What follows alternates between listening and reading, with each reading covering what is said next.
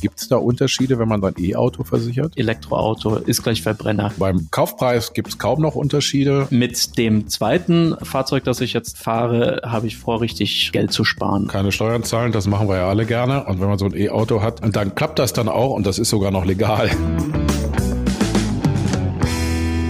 Hallo und herzlich willkommen zur fünften Folge von T-Online Ladezeit, dem Podcast rund ums E-Auto und alles, was man dazu wissen muss. Mein Name ist Don Dahlmann. Und mein Name ist Richard Gutjahr. Don und ich, wir sind Journalisten. Wir beschäftigen uns seit Jahren mit neuer Technologie, mit der Digitalisierung, mit Netzwerken, mit Autos und natürlich mit der Mobilität der Zukunft. Und in dieser Folge dreht sich dann wieder mal alles ums liebe Geld, Taster, Penunsen und so weiter. Denn es gibt ja das äh, große Vorurteil, Elektroautos äh, seien viel, viel teurer als die Verbrenner.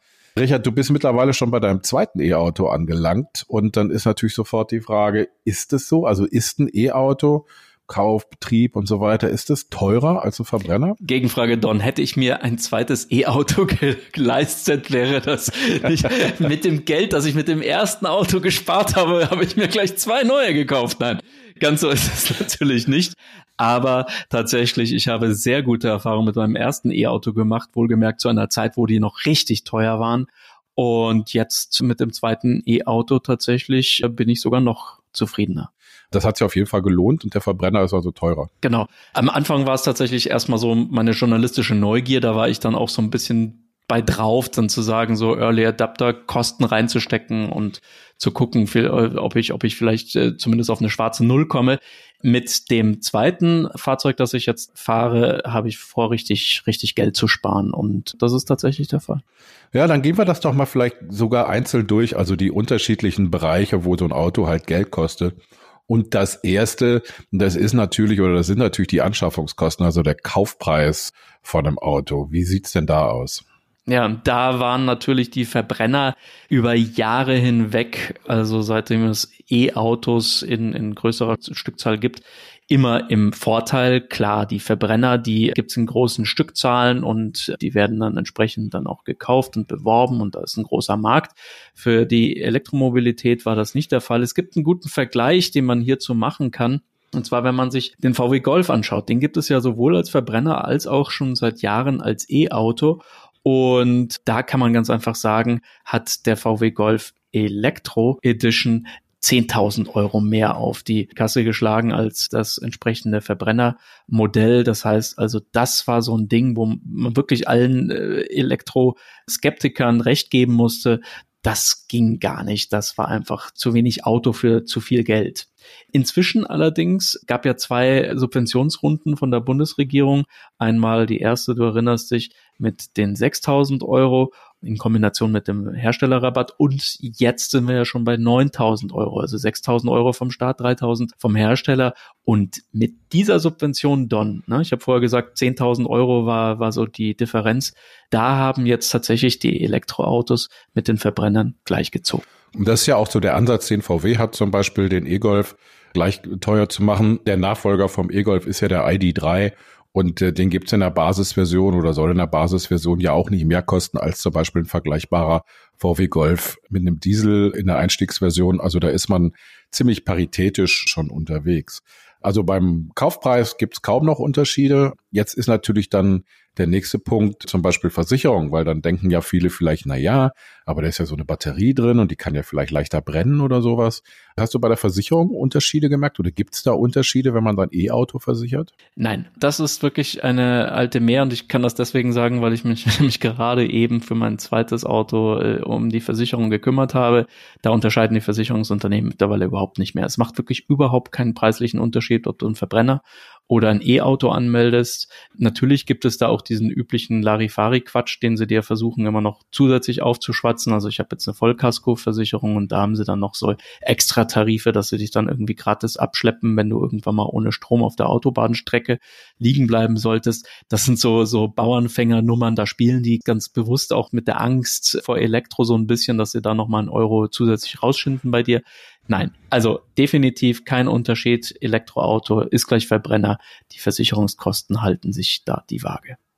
Das ist ja schon mal eine gute Nachricht. Und was das Abschleppen angeht, naja, also ohne Strom kann natürlich mal passieren, dass man liegen bleibt, obwohl ja man bei den E-Autos immer so ein Navigationssystem mit drin ist, das auch anzeigt, wo die nächste Ladestation ist. Aber ansonsten sind natürlich viele in irgendeinem Automobilclub, da gibt's ja einige, die dann auch sowas anbieten. Das hat man ja meistens. Hab ja selbst ich ohne Auto, bin Mitglied in einem Automobilclub, weil die einfach gute das Angebote haben. Ja, das stimmt, ja. Aber es ist halt, die haben halt so die Auslandskrankenversicherung. Du, du liebst die Clubzeitschrift, ne? Ich lese die Clubzeitschrift und nein, ja. die haben halt auch Angebote wie so Auslandskrankenversicherung und Rückholung im Fall und so weiter. Und das ist dann halt einfach ein ganz gutes Angebot, was man dann eben mitnehmen kann. Nächster Punkt, der natürlich dann auch immer schnell kommt, wenn man über E-Autos spricht, Kfz-Steuer. Man zahlt da ja bei den Verbrennern unterschiedlich gewichtet, eine Kfz-Steuer. Und wie ist das jetzt bei den E-Autos? Ja, kann man kurz machen, man zahlt keine. Ganz einfach. Bis 2030 ist jetzt auch nochmal äh, tatsächlich bestätigt worden, wird es keine Kfz-Steuer auf E-Autos geben.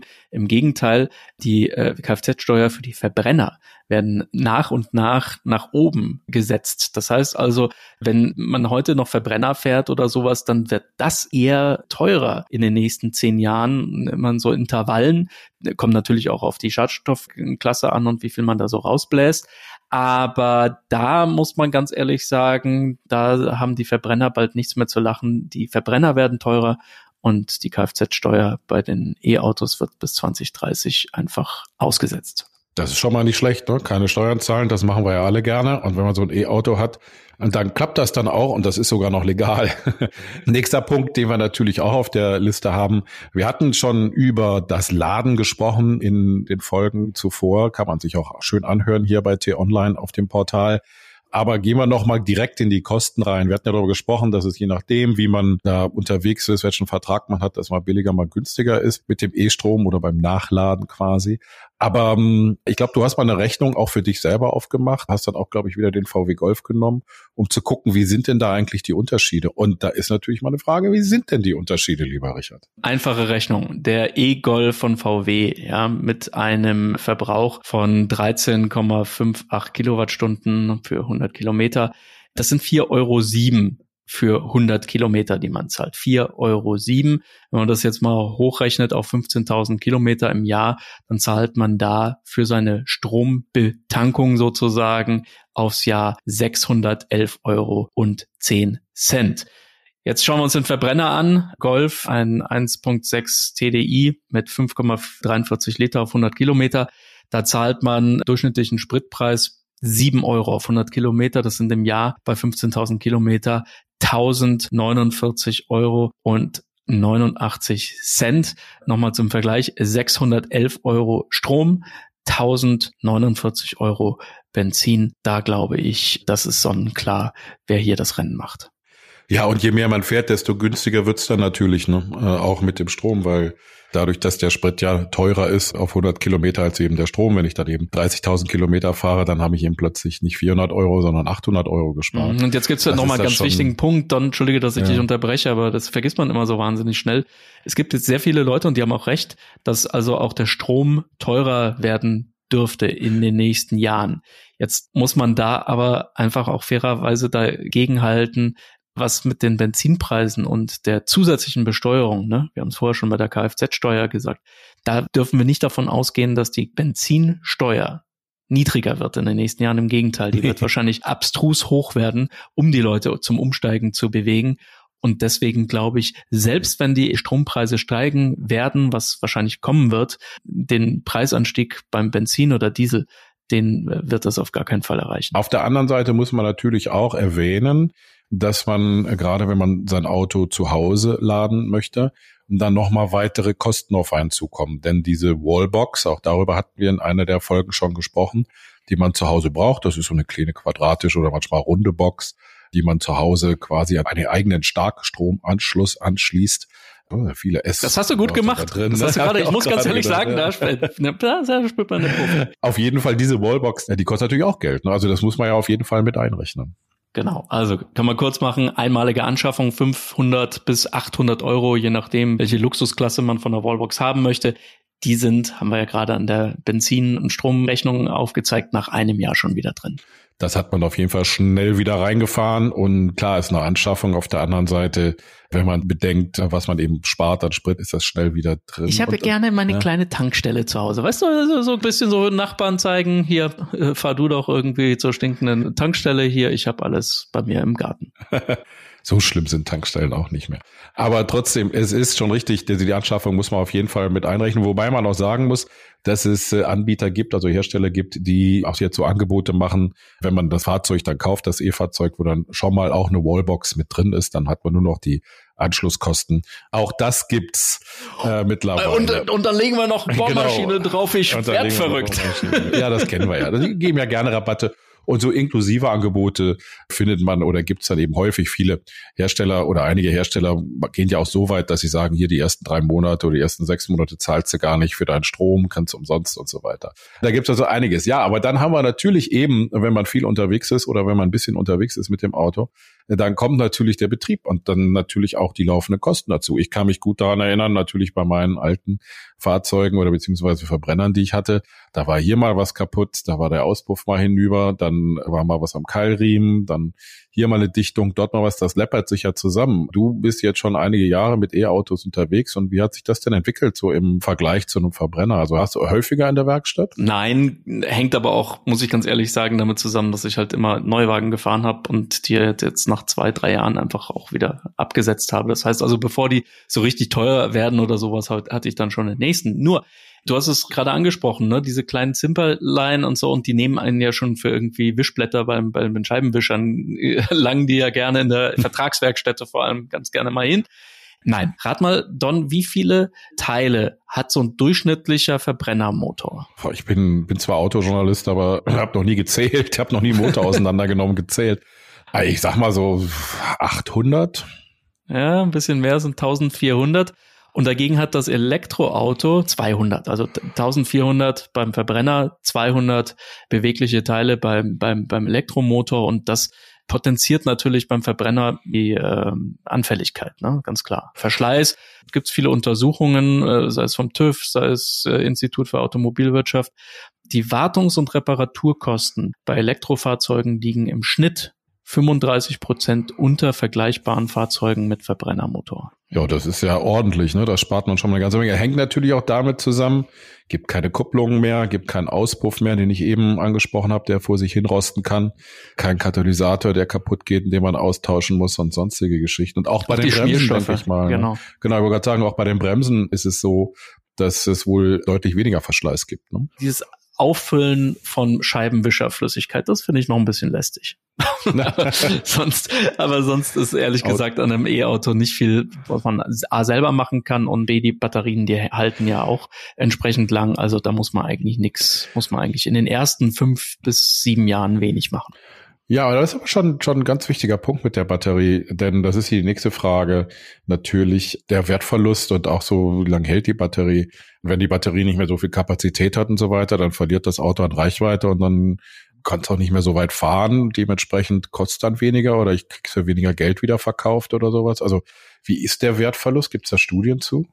Es gibt wenige, aber jetzt gibt es mittlerweile die ersten, denn tatsächlich sind die ersten Serienmodelle, ne, sei es von Tesla oder auch von anderen Herstellern, haben jetzt tatsächlich diese kritische Marke von sieben, acht Jahren überschritten. Das sind eben diese Jahre, die man auch eine Garantie auf seine Batterie bekommt. Ne, wenn in den ersten sieben, acht mhm. Jahren irgendwas ist oder wenn die zu schnell einfach den Geist aufgibt oder zu schnell entlädt oder so etwas, dann hast du tatsächlich so einen Anspruch auf eine neue.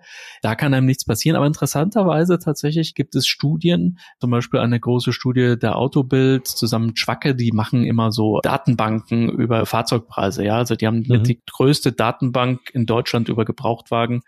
Und die haben tatsächlich festgestellt, es gibt einen großen Platzhirschen sozusagen, der rentiert sich immer beim Wiederverkaufen, das ist der Porsche 911 GT3. Das ist so das wertstabilste Fahrzeug, weil es einfach wahnsinnig viele Liebhaber gibt, die den dann immer noch haben wollen. Die Elektroautos, die rangieren ziemlich direkt dahinter. Das heißt also, die mhm. schlagen im Schnitt die meisten Verbrenner, was den Wiederverkaufswert angeht. Ja, sicher. Also da, dann gehe ich auch aus, dass eben auch weil weniger Verschleißteile da sind, hast ja auch nicht mehr so dieses Problem, wenn du dir einen Gebrauchten kaufst, oh, wie viel hat er gefahren, wie ist der Motor drauf, hat er den immer richtig gewartet und so. Bei einem E-Auto, haben wir gerade schon erwähnt, gibt es diese Problematik in der Größe dann auch nicht mehr. Und Batterien halten eben auch länger, als man das eigentlich denkt. Es ist nicht wie beim Smartphone, wo nach zwei Jahren irgendwie der Akku schwächelt. Diese Batterien halten wirklich deutlich länger, sind auch dafür ausgelegt, sind halt Industriebatterien die auch darauf ausgelegt sind und schon so konstruiert sind, dass sie eben auch äh, sehr, sehr lange halten. Aber vielleicht fassen wir es nochmal so ein bisschen zusammen. Also wo liegen denn die Vorteile, die Kostenvorteile oder die, die Vorteile, die man hat, was Kosten und Preise angeht, wenn man Elektro und Verbrenner vergleicht? Die Anschaffungskosten haben wir anfangs gesagt. Die waren früher auf Seiten Verbrenner günstiger. Mittlerweile sind Elektro und Verbrenner eigentlich auf Augenhöhe, kann man wirklich so sagen. Bei der Kfz-Steuer sieht es wirklich so aus, dass Elektro unschlagbar günstig ist, weil es einfach keine Kfz-Steuer bis 2030 gibt. Bei der Versicherung gibt es bei beiden keinen Vor- oder Nachteil. Die Elektroautos sind gleichwertig und auch gleich günstig oder auch gleich teuer wie die entsprechenden Verbrennermodelle. Da schenkt sich wirklich kaum eine Versicherung irgendetwas. Der Kraftstoff, ganz klarer Punkt für Elektro. Ne? Also knappen Tausender gespart im Jahr bei 15.000 Kilometern Fahrt. Das äh, nimmt man gerne mit. Werkstatt und Wartung geht ebenfalls an Elektro. 30, 35 Prozent weniger. Und der Wertverlust haben wir gerade eben festgestellt. Auch die größte Wiederverkaufsdatenbank Deutschlands sagt, Elektroautos gehen immer noch besser weg. Also man kriegt mehr für sein Geld, für seinen alten, als für einen Verbrenner. Das heißt also, eigentlich schlägt Elektro heute schon jeden Verbrenner. Und das wird ja, wie wir auch schon gesagt haben, in Zukunft noch besser werden. Ich denke, dass die Preise auch ohne Förderung, also die Kaufpreise oder die, der Netto-Neuwagenpreis, sich angleichen wird über die Jahre. Wir haben jetzt die Förderung, die ja noch läuft, glaube ich, bis Ende 2021 oder so. Da kann man also auf jeden Fall zuschlagen und auch danach, da sind die Volumenzahlen in der Produktion höher und dementsprechend sinken dann auch die Herstellungskosten bei den Elektroautos. Dementsprechend denke ich mal, dass wir da sehr schnell eine Preisparität haben, also dass es preislich sich nicht großartig unterscheidet. Und dann muss man eben auch bedenken, wenn man so ein Auto fünf Jahre fährt, dann hat man eben eine ganze Menge Geld gespart, ne? eben mit Wartung und mit Sprittanken und all diese ganzen Geschichten. Und eins muss ich noch sagen, Don, man darf ja nicht immer aus der Vergangenheit auf die Zukunft schließen. Es wird einen Gesellschaftswandel geben. Ne?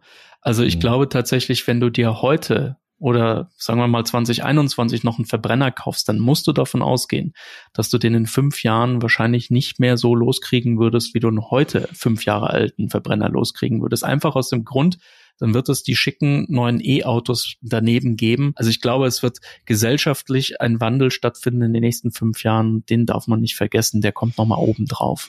Ja, das ist ein gutes Argument auch mit dem Gebrauchtwagenmarkt. Also wenn man sich wirklich kauft, nicht liest und so weiter, sondern wirklich kauft, dann denke ich mal, ist man in ein paar Jahren besser dran mit einem Elektrofahrzeug. Das kriegt man leichter weg, genau. äh, als dann eben noch ein Verbrenner, wo dann eventuell die Steuern nochmal gestiegen sind und andere Geschichten. Das wird auf dem Gebrauchtwagenmarkt sicherlich große Auswirkungen haben. Also man hat da mehr auf jeden Fall vom seinem Elektroauto in Zukunft. Und die Auswahl, die gibt's ja jetzt auch. Also es kommen ja immer mehr Elektrofahrzeuge auf den Markt und es kommen auch von den großen Herstellern immer mehr. Ich denke mal, da werden wir in den nächsten anderthalb Jahren noch so eine Art Modellrevolution sehen, dass da immer mehr kommt. Das wird auch ganz spannend, auch im Bereich der Plug-in-Hybride. Das hatten wir ja auch schon erwähnt. Das mag ja für manche erstmal ein erster Schritt sein, aber den man auf jeden Fall gehen kann. Aber das war's schon wieder für diese Woche. Kurz und knapp zusammengefasst unser Kassensturz, was die E-Autos angeht. Ich hoffe, das hat ein bisschen Einblick gebracht. Wer Fragen dazu hat oder zur E-Mobilität oder zu den anderen Folgen, die ihr natürlich alle nachhören könnt auf t-online.de, der kann uns via E-Mail auch erreichen.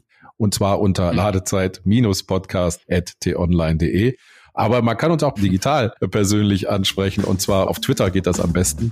Den Richard bekommt man unter @gutjahr und mich bekommt man unter @dondahlmann. Auf Twitter einfach eine DM schicken, wir antworten, sobald wir Zeit haben. Das war's dann auch schon wieder für diese Woche. Bis zum nächsten Mal wünschen wir alle Zeit voller Akkus und auf jeden Fall gute Fahrt. Möge der Saft mit euch sein.